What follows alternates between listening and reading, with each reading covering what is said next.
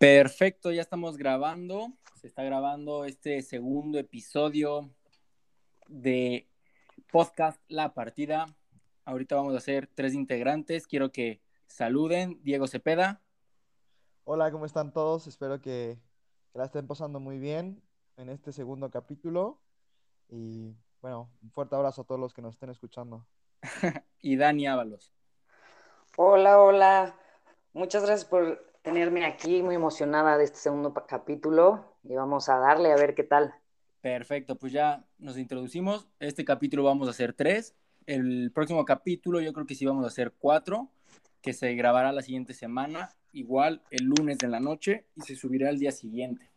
Así que quiero comenzar con la Champions League que ya inicia mañana, la primer semifinal.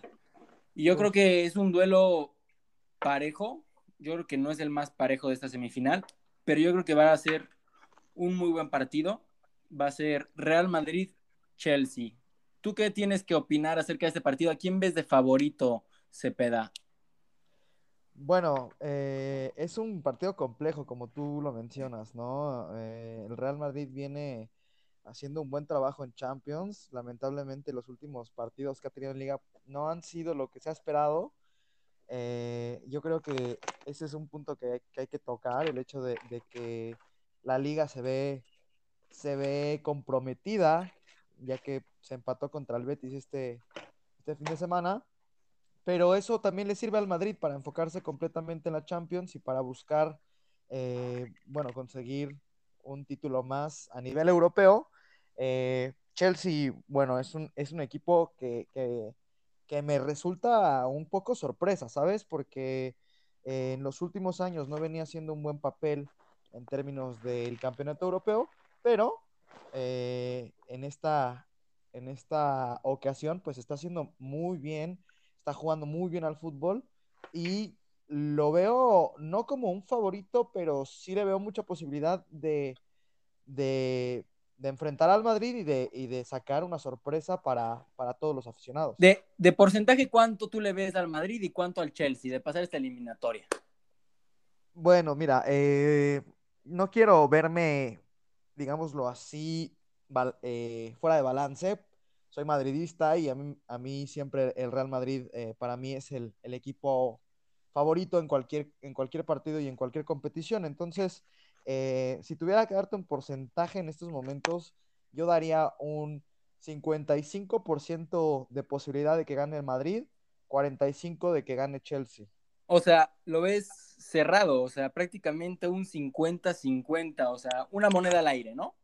Así es, sí, la verdad es que sí creo que, va a ser complicado para, para el Real Madrid. ¿Y tú, Dani, crees que el Madrid es más favorito o lo ves igual muy justo como lo ves Cepeda? Pues mira, yo creo que el Madrid siempre es un favorito, y soy madridista igual, para mí siempre va a ser un favorito como lo dijeron ahorita. O sea, la Madrid, el, Real Madrid está hecho para la Champions, es una realidad. O sea, tiene nueve semifinales en las últimas once. Entonces yo creo que el Real Madrid está preparado para hacer un, un gran partido. Les gusta la Champions, la dominan le han ganado más que a nadie. Y bueno, independientemente de eso, claro que el Chelsea es un, es un gran equipo. Yo creo que Tuchel se va a armar una gran defensa y es donde el Madrid tiene que verse vivo y tener una posición del balón muy buena, controlar el, juego. Y creo que una de las claves va a ser la paciencia. Yo creo que es una, una clave para el partido de mañana. Y yo creo que podría decir 60-40, 60 Madrid, 40 yo, yo, yo, yo la verdad lo veo igual, un 60, a lo mejor 65 el Madrid, porque es la Champions. El Madrid puede perder en liga contra el Huesca 2-0, pero en el entre semana ganar al Bayern 3-0 en Champions. Así es del Madrid, yo siento que va a salir a ganar el Madrid, a darlo todo, pero yo he visto rumores, he leído rumores que Zidane no cuenta con Mendy y va a, tener, va a tener que jugar con Marcelo y Marcelo defendiendo, lo hemos conocido estos últimos dos años, tres, no está para jugar una línea de cuatro porque le caería mucha responsabilidad en su banda y Zidane está pensando en meter los tres centrales, que es Barán, Nacho y Militao para que puedan cubrir un poco más a Marcelo en caso de que tenga alguna escapada y ya no regrese.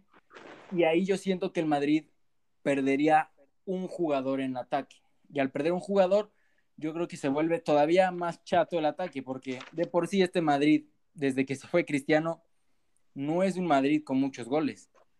Sí, no. Este, también, sí, Descorp. Yo creo que al contrario, Tuchel va, va, va a jugar justamente a, masacrar. Pienso que, que, va a meter un equipo sumamente ofensivo porque conoce esas pequeñas debilidades que tiene el Madrid en defensa. Digo, así es, el hecho de no tener a, a, alguien que es un desequilibrio total como Lucas Vázquez. Digo, yo sé que en esa posición, o no estamos acostumbrados a verlo jugar en esa posición, pero vamos, lo, lo ha hecho excelentemente bien. Y, y creo que Tuchel sabe que, que, Marcelo es un hombre que no ha tenido continuidad, que no ha tenido eh, la misma confianza que se le tenía anteriormente por, por alguna que otra situación dentro del vestuario. Y yo creo que él va a ir con todo arriba. Entonces, eh, eh, eso es una situación que, que, como tú lo comentas, no es el Real Madrid de, de goleadas, no es un Real Madrid que, que, se destaque en términos de ofensiva. Entonces, lo veo, lo veo complicado, veo complicado el partido Palma, pero como, como dijo Dani, como, como mencionaste tú, eh, el Real Madrid es el dueño de la Champions League. El Real Madrid es un equipo al cual no se le puede, eh, pues ahora sí que subestimar, y menos en una competencia como, como lo es esta. Y claro, las debilidades que ahorita trae el Madrid, por supuesto, son las bajas. Como mencionaste, a Mendy también trae baja. Ramos, que a mí en lo personal me pone nervios cuando no lo tienes en la cancha. Valverde y Lucas Vázquez, si no me equivoco.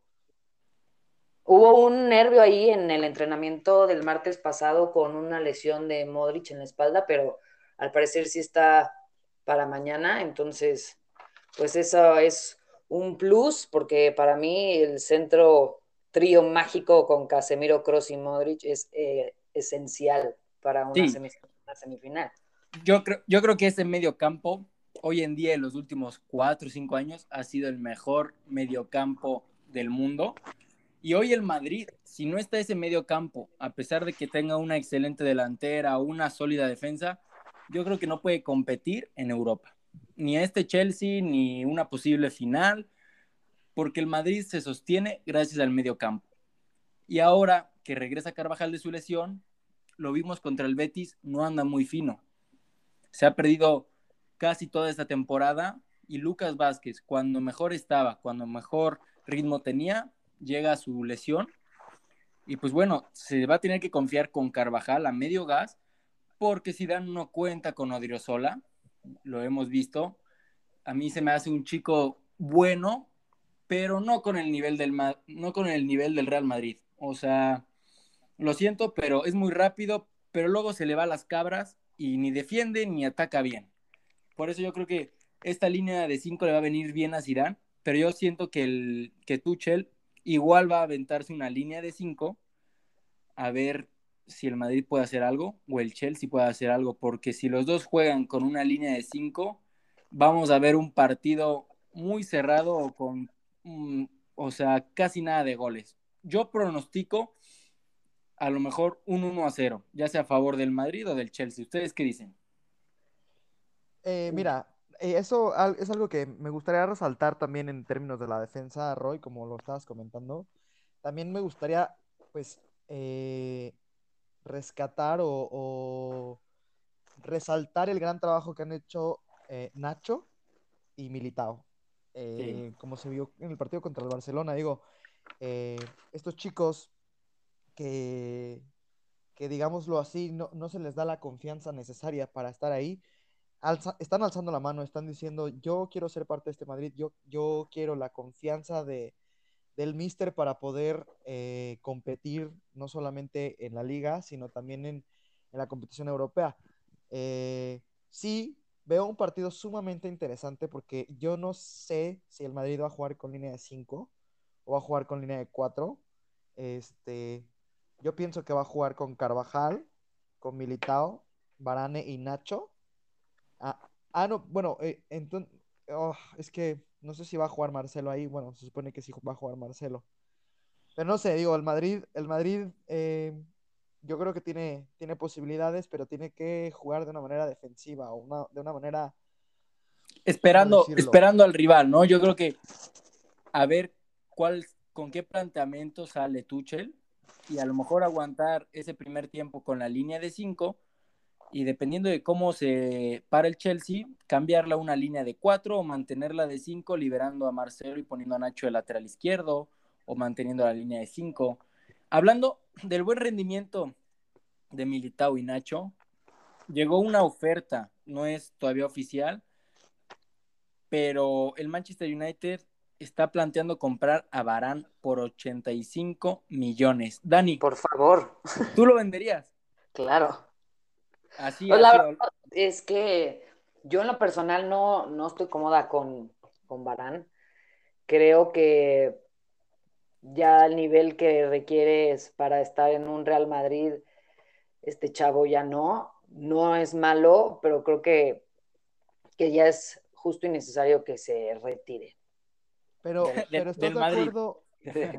Dani, Dani, pero, pero tenemos que tocar un, punto que, es sumamente importante, que es eh, la renovación de Ramos. Eh, algo que, no se ve con claridad. Y digo, eh, estoy de acuerdo en ciertas cosas. Barán, la última Champions fue...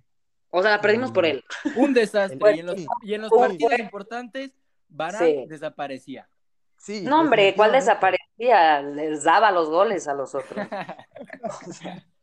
sí, definitivamente. Estaba presente. Él era el doceavo jugador.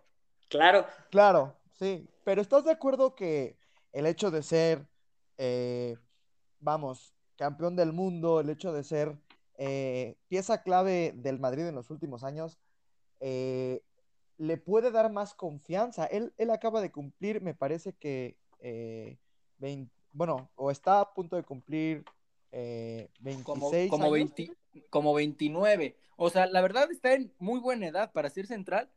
Te sirve esa edad de experiencia. Lo vemos con Van Dyke cuando salió del, del Southampton para el Liverpool tenía 27, 28 años y fue cuando mejor estuvo, ya con una edad, digamos, mayor a la que estamos acostumbrados a ver a los jugadores, que es cerca de los 30.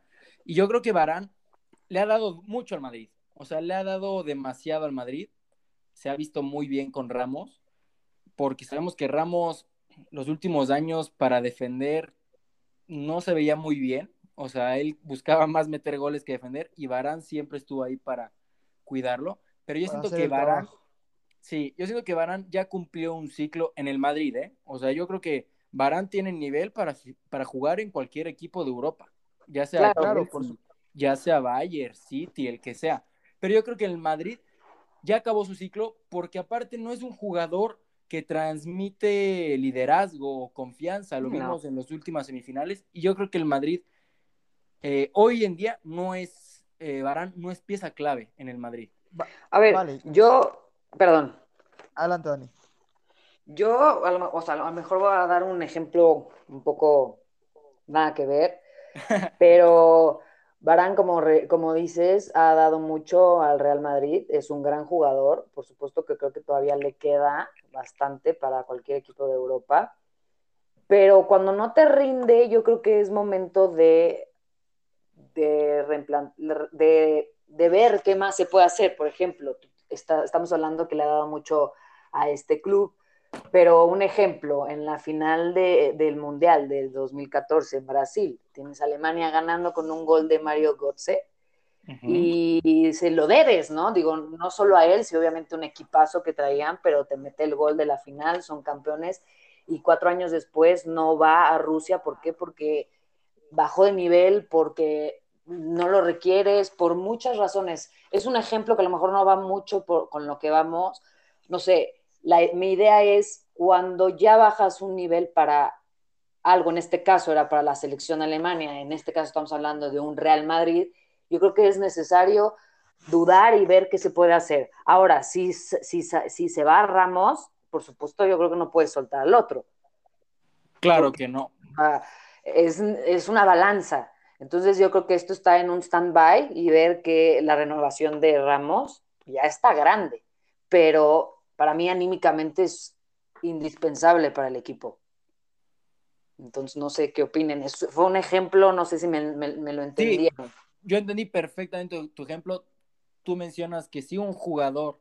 Te da mucho, pero cuando llega un punto que si no te está funcionando, lo dejaron en Alemania este cuate. Claro. en este caso vamos a ver si realmente sirve. Y más un equipo con tanta exigencia como el Real Madrid. O sea, un equipo así de grande no puede mantener jugadores por más de un año, año y medio, sin estar al 100%, porque no ganan dos euros. ¿Estás de acuerdo? Exacto. No pueden mantener un jugador que, que gana 5 o 6 millones de euros al año si no rinde. Y yo creo que lo mejor es vender esta temporada Barán, porque si sigues sin renovar, se te va gratis el año que viene. Totalmente.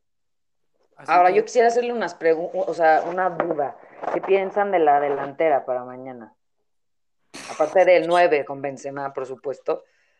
Tienes a Vinicius, Hazard dudo mucho que sea un titular. Te queda Rodrigo y Asensio, que yo creo que queda el español. No sé qué opinen. Tú, Cepeda, ¿a quién pones? En caso de que juguemos con línea de cuatro, los tres de arriba, ¿a quién pondrías tú? Creo que no me escucha, pero bueno, yo, Vinicius ha estado con un rendimiento muy bueno. Sabemos que rapidez. sí, sabemos que no es de muchos goles. ¿Me escuchan? Perfecto, te escuchamos. Ay, perdón. Eh, sí, justo no, creo no, no, estaba yo tratando de participar, no se no podía. Eh, volviendo al tema, esa parte de la defensa es eh, el hecho Barán y se va Ramos, ¿a quién traería? Alaba. Un jugador con el nivel,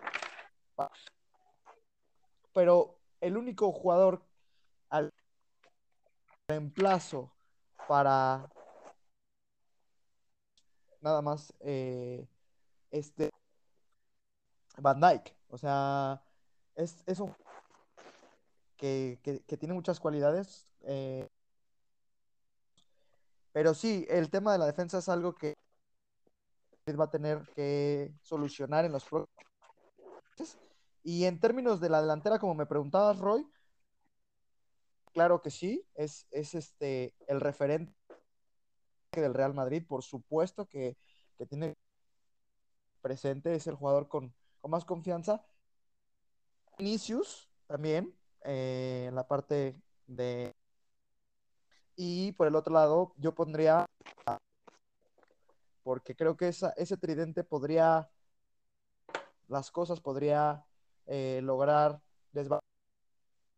a la defensa de, del Chelsea. Hazard no, la verdad es que yo no lo... No tienes confianza en el belga.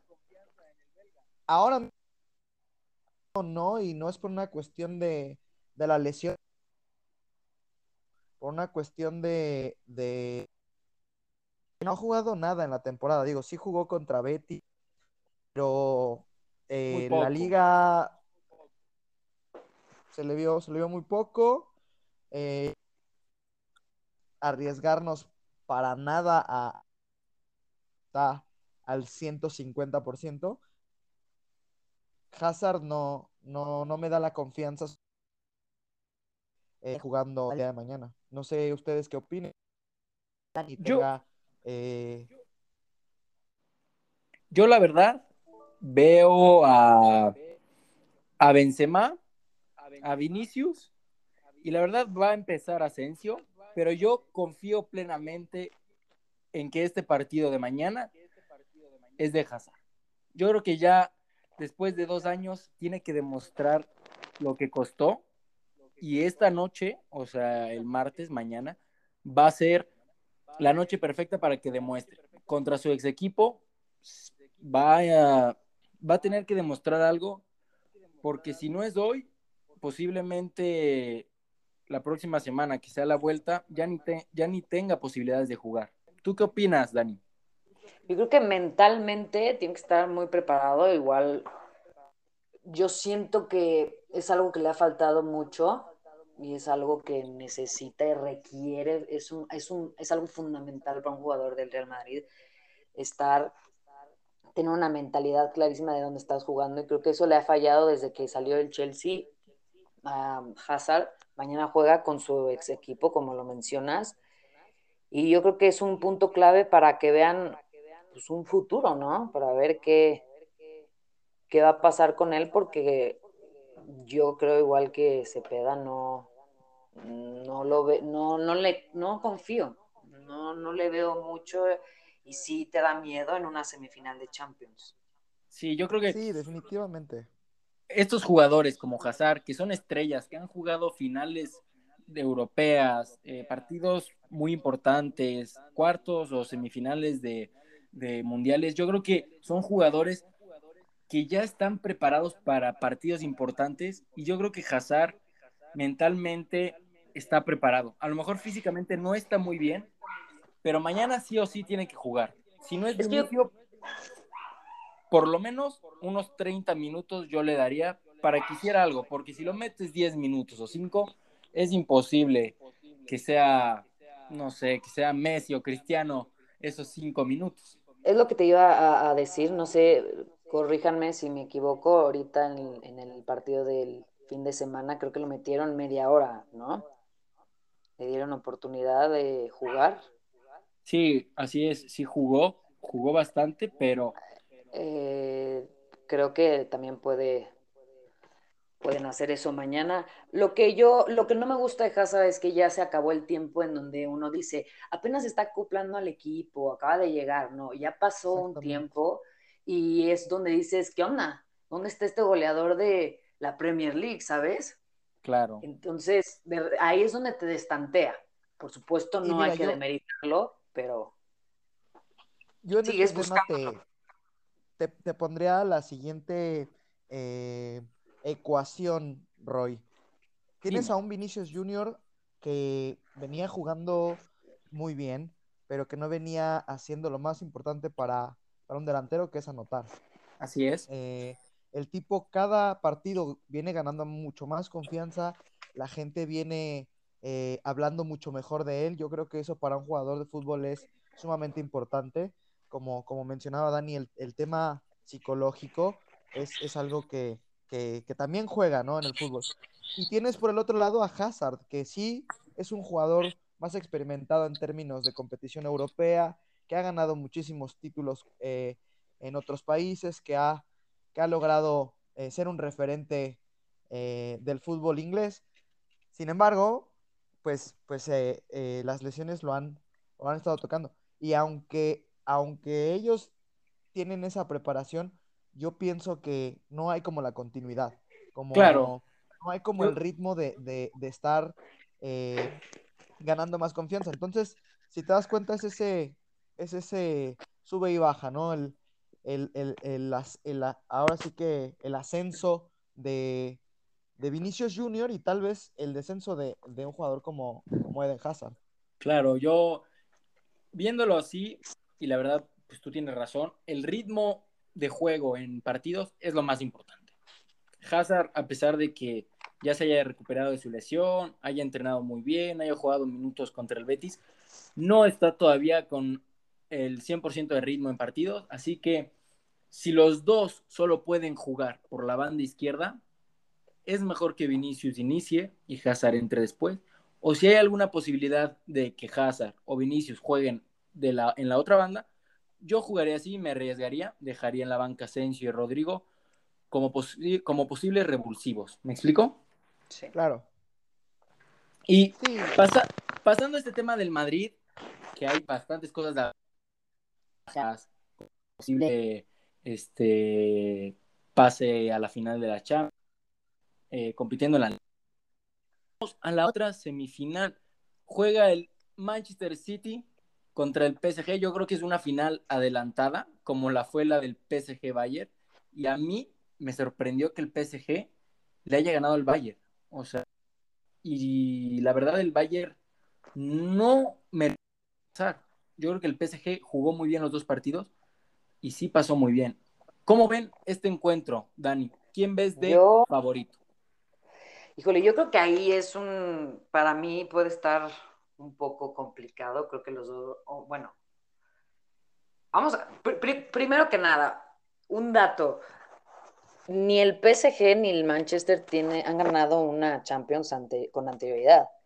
Eh, el Chelsea y el Real Madrid, sí, digo, el Madrid ya sabemos que es acá el, el rey, el pero, pero eh, el PSG y, se, se, enfrenta con otro equipo que igual no ha logrado obtener una copa. Eh, yo creo que el PSG si llega a la final le cuesta mucho, no sabe jugar una final. Sería el segundo año consecutivo que la pudiera perder para mi punto de vista. Pero por lo menos sabe lo que es jugar una final. Claro, al otro, no sé, yo, yo te soy sincera, si, si, pasa el Madrid, yo no es así, prefiero el PSG. Eh, perder una final contra un Guardiola no, no, sé qué opinen. soportar como madridista. No, imagínate que te después de no ganar la Champions ocho años del Barça no la ha ganado. ¿Cuántos años no lleva sin ganar una Champions? Me parece que algo así como cinco o seis años. Más. Es, un tema, es un tema eh, bastante de fútbol, ¿no? Eh, tal vez eh, el juego del PSG puede ser criticado por, por haber aguantado al Bayern de Múnich, que, para mí era el, favorito de, para volver a ganar esta competición. creo que uno de los factores sumamente importantes es Kylian Mbappé, porque es un jugador que desequilibra a cualquier defensa.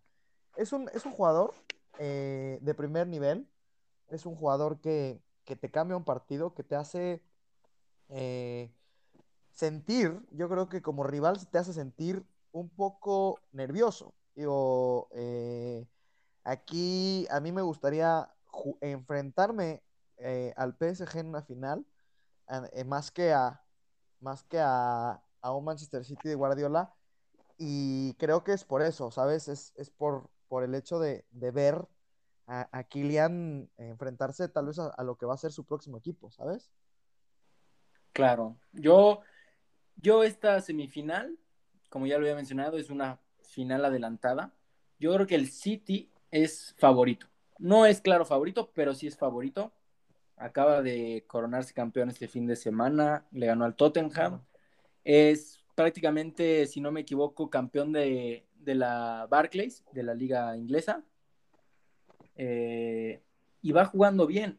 Es cierto que perdió hace una semana contra el Leeds, pero yo digo que ni anímicamente ni, ni físicamente es una derrota que influya.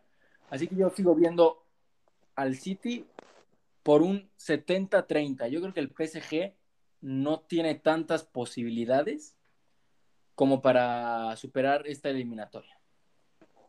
O sea, ¿crees que uno de los finalistas lo más probable es que sea un Manchester City?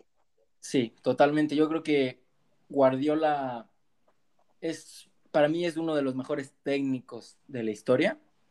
Yo creo que ha estudiado este partido desde que el PSG pasó, lo estudió se me hace que ya estaba estudiando el Bayern porque lo veía posiblemente más asegurado, pero es, yo creo que ha estudiado el PSG y ya le va a tener la medida porque sabe que el PSG es a contraataques, es jugar rápido, creación rápida e intentar que haga una Neymar, eh, Di María o Mbappé. Yo creo que el PSG lo más eh, fuerte, potente, son sus tres jugadores de arriba y el City esta temporada, su defensa se ha visto muy sólida. Yo creo que el City de Guardiola, este City, es de los Cities más confiables en defensa. Yo creo que va a ser una muralla contra el PSG. Espero que sea una buena eliminatoria, que haya muchos goles, pero yo creo que el City va el primer partido a sacar todo en la defensa, aguantar y jugar igual que el PSG, algún contraataque, porque sabe que el PSG su defensa no es tan buena. ¿Ustedes cómo ven la, posibilidad de que pase el PSG o el Manchester City?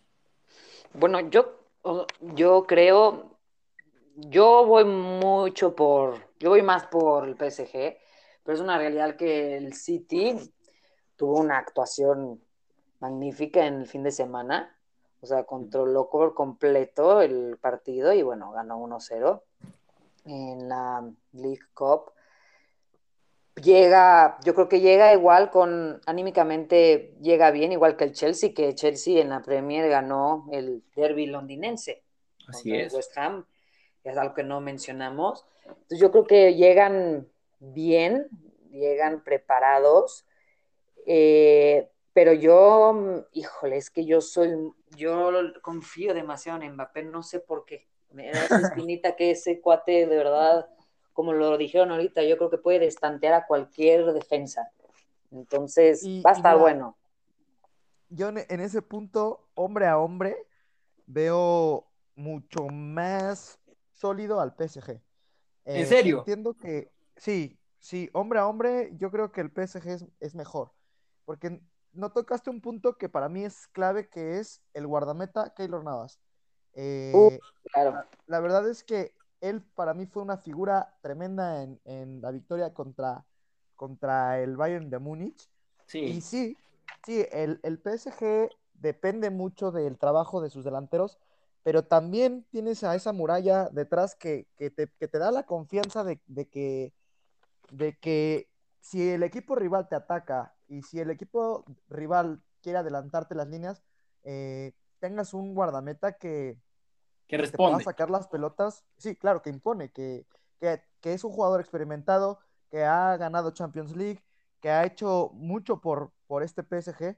Y, me gusta, me gusta el, planteamiento de, del PSG en, las últimas, en los últimos partidos. Veo, veo un PSG también eh, con muchísima confianza, con muchísimo, con muchísimo ímpetu de, por fin darle a sus, a sus aficionados una Champions League. Y, bueno, Pochettino también eh, es, un, es un técnico, vamos, que, que, sabe hacer las cosas, sabe estudiar bien al rival, sabe eh, hacer muy bien su trabajo. Creo que se vio en estos, en, en estos partidos contra, contra Bayern de Múnich y bueno, eh, la verdad es que sí, sí veo muy viable la, victoria por parte del PSG. No solo es Mbappé, tienes un Neymar, a Icardi, que ha perdido un poco de protagonismo por ciertas lesiones. Eh, Di María, yo creo que tienen, están todos en una buena condición física y tienen un, eh, grupo de delanteros muy potente en el fútbol mundial, entonces hacer menos al PSG no, no, no creo. Yo creo que va a estar excelente ese partido, pero yo me voy por el PSG. ¿Y de posibilidades cuánto le pones al PSG y al City? Híjole, yo creo que igual 60-40. ¿Tú, Descorp? Y les va a costar y van a tener que aguantar, pero yo creo que lo logran. Ahí sí también, como dice Dani, me voy 60-40, porque sí pienso que, que el PSG tiene una mejor plantilla para, para, ganar este partido, pero, pero sí les va a costar, como dice eh, Dani. ¿Saben por qué yo veo más favorito al City? No, no en cuestión de jugadores ni planteamiento, sino en cuestiones de a lo mejor de descanso, de concentración, porque la liga inglesa ya está decidida. O sea, Guardiola el próximo partido de, de, liga puede sacar a 11 de la cantera o a 11 que no juegan nunca, y aunque pierda va a ser campeón. Y si han visto la liga, eh, la tabla de la liga, de la liga francesa, está como la liga española. Los, tres los tres primeros es un punto de separación cada uno. Así que yo creo que el PSG o se concentra en su liga o se concentra muy bien en la Champions. Porque si gana la liga, pues no tiene ningún mérito, es el PSG, ¿están de acuerdo? Eso es Exactamente. algo de todos los años. Pero si no gana la liga y no gana la Champions, siendo el PSG, o sea, tú como jeque, ¿qué le dices a Pochettino? ¿Qué le dices a los jugadores que no consiguen nada? Sí, mira, eh, es, es, un tema casi, casi que de, de apostar. Yo, yo pienso que, como tú bien comentas, el PSG está acostumbrado a ganar la liga. Es un equipo que, que realmente no tiene competencia en su país. Eh, en los últimos años, estoy hablando de, los últimos años. Claro. Pero, pero también es, es este deseo de, de, año con año hacer un mejor trabajo. Ya, ya se vio eh, que, que, tienen para competir a nivel europeo, ya, ya se vio eh, que pueden llegar hasta una final. Les falta el último, el último jaloncito para, para poder conseguir su objetivo. Y pienso que esta vez es la mejor oportunidad que tienen eh, para, para, hacer, para llevarlo a cabo, por, por, lo que, por lo que comentamos, por el hecho de que Kylian Mbappé, que es un jugador clave en este equipo, bueno, está, eh, está en veremos, está, en, está amenazando con, con poder irse y, digo, creo que esta es la, gran oportunidad que estaba soñando PSG para, para poder eh, conseguir su objetivo de muchos años atrás. Entonces, por esa parte yo, yo pienso eso. No sé si Dani tenga otra opinión al respecto. No, pues como yo lo, lo mencioné antes, yo creo que, bueno, Pochettino y Guardiola se han enfrentado en varias ocasiones. Guardiola ha tenido mejores resultados en eso. Yo creo que lo puede manejar. El descanso sí es fundamental, como lo dijo Rodrigo. Eh, pero, pues no sé, yo creo que está bastante reñido dentro de lo que cabe, como dijimos, los, este, como el porcentaje que mencionamos. Pero yo sigo con PSG. Sí. Van a llevar la semifinal. Y acuérdense que hace dos años, me parece, Pochettino elimina a Guardiola con un Tottenham que no era ni favorito. Claro. Y hablando de la liga francesa que está con una final pues de temporada muy cerrada, la liga española yo creo que es de las ligas pues este año más difíciles que se ha dado porque cuatro equipos pueden ser campeones, los separa tres puntos, no más. Ustedes el Atlético, Barça y Madrid, ¿cómo los ven? Que son los pues más claros favoritos. ¿Cómo, por ejemplo, yo veo al Madrid el menos favorito? Lo que pasa, perdón. Sí, sí, dime, dime. Yo, lo que pasa es, yo creo que ahí se les fue tres cuartos de la liga al Madrid. Claro. O sea, luego de haber ganado el clásico, empatar contra el Getafe, ganar ante el Cádiz y empatar este fin de semana, junto antes de la semifinal contra el Chelsea, que bueno, creo que sí se, se enfocaron en la, en la Champions, por supuesto, pero yo creo que ahí fue un, pero se vinieron abajo durísimo. Yo creo que es el que está más desnivelado y te repito, yo creo que perdieron ahí un tres cuartos de la liga. No lo, yo creo que ahorita les va a costar un poco más trabajo, puesto que su cabeza va a estar más en la, en la Champions. Así es. Si es que, bueno, dependiendo cómo le vaya, por supuesto. Y yo, y yo siendo Sidán, me enfocaría principalmente, por no decir nada más, en la Champions. ah, totalmente.